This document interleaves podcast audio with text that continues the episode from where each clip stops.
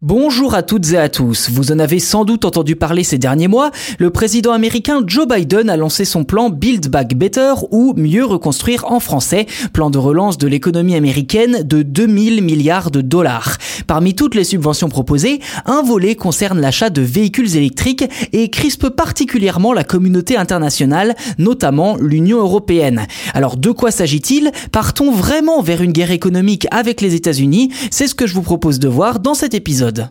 900 dollars de subvention pour l'achat d'un vélo électrique, 7500 pour une moto et 12 500 pour une voiture. Trois des nombreuses aides accordées par la Maison Blanche pour aider les Américains à verdir leurs moyens de transport et plus largement reconstruire la classe moyenne.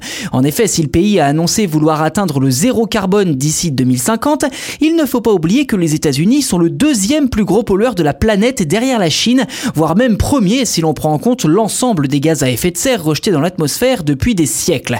Quoi qu'il en soit, ce sont donc 300 milliards de dollars qui sont consacrés à la transition écologique et aux énergies renouvelables, en grande partie sous forme de crédit d'impôt. Je cite, le crédit d'impôt pourra atteindre 12 500 dollars pour une voiture électrique fabriquée aux États-Unis dans des usines administrées par les syndicats pour une famille de la classe moyenne.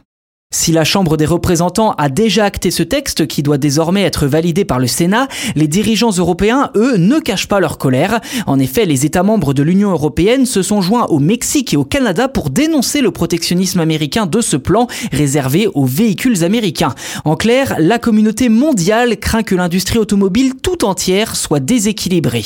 Pour Valdis Dombrovskis, commissaire européen au commerce, conditionner ses crédits d'impôt à des voitures produites dans des usines syndiquées aux États-Unis force un peu la main des consommateurs, ce qui d'après lui entre directement en conflit avec les accords de l'Organisation mondiale du commerce tout en portant préjudice aux Américains employés par des constructeurs européens.